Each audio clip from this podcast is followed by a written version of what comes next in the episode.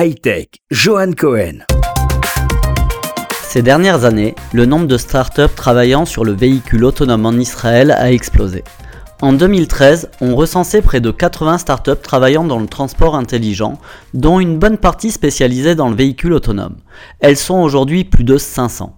Elles développent des technologies de conduite autonome, des capteurs et de la vision par ordinateur permettant aux véhicules de se repérer dans l'espace ou encore des solutions de cybersécurité, ce qui, comme vous l'imaginez, suscite l'intérêt des constructeurs auto et des équipementiers.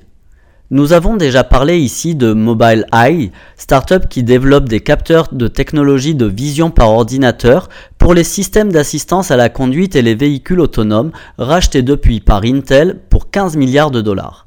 Cet écosystème israélien est tout simplement ahurissant on retrouve des startups comme Cognata qui développent un logiciel permettant de simuler des trajets en véhicule autonome afin d'entraîner leur intelligence artificielle ou encore le système de communication entre véhicules et vers la Smart City d'Autotalks, mais aussi les spécialistes de la cybersécurité de la voiture autonome Caramba Cybersecurity. Un point intéressant dans ce bourgeonnement est qu'historiquement, le secteur automobile est quasi inexistant en Israël.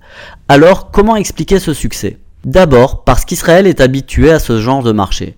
L'industrie tech possède une grande expertise dans la fourniture de technologies B2B de pointe à des entreprises internationales.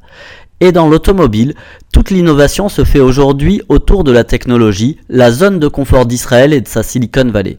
De plus, Israël n'a aucun héritage industriel à protéger. Et sûrement, c'est ça la clé de l'histoire. Pour se rapprocher de cet écosystème innovant, Renault, Daimler, General Motors ont ouvert des centres de RD en Israël. La plupart des autres constructeurs ont aussi établi une présence dans le pays pour repérer les talents et les pépites à acquérir, comme Ford qui a mis la main l'année dernière sur la startup CEPS et sa technologie de vision par ordinateur. Pour rester informé et retrouver toutes les autres actus, téléchargez l'application RCJ. Bonne semaine.